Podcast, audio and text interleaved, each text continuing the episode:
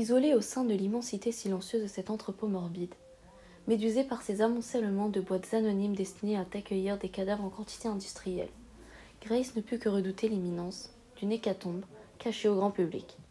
Que se préparait-il de si terrible pour que soit amassée une légion de cercueils produits à la chaîne comme on fabriquerait des tupperwares funèbres? Une pandémie dévastatrice? Une guerre ravageuse?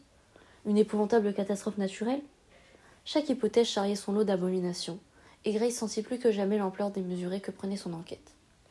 Mais elle n'avait pas le temps de pousser plus loin son exploration pour chercher des réponses. L'urgence était, pour le moment, de sauver Yann. Elle se dirigea vers la porte qu'elle avait repérée au fond de l'entrepôt, en prenant appui sur les échafaudages pour soulager sa cheville. Les frottements de ses pas résonnaient comme ceux d'un sportif solitaire s'entraînant dans un gymnase olympique abandonné. Où étaient les autres gardes dont avait parlé le milicien? Sans renfort, incapable de courir, la moindre confrontation pourrait lui être fatale.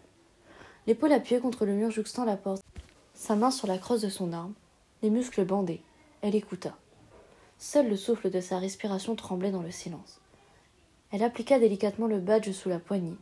Un déclic retentit, et le battant pivota.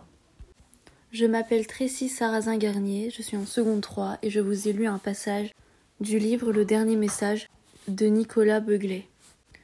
Du coup, j'ai décidé de lire euh, ce passage-là parce que pour moi, euh, c'est un passage où il y avait du suspense. Euh, il y en avait d'autres, mais les mots étaient assez difficiles à prononcer et dans celui-là, je trouvais que c'était assez clair et qu'on pouvait comprendre qu'il y avait quand même une sorte d'enquête et vraiment un passage avec du suspense et du fait que je me suis arrêtée au moment où la, le personnage passe la porte, bah, ça nous laisse envie de continuer de lire l'histoire.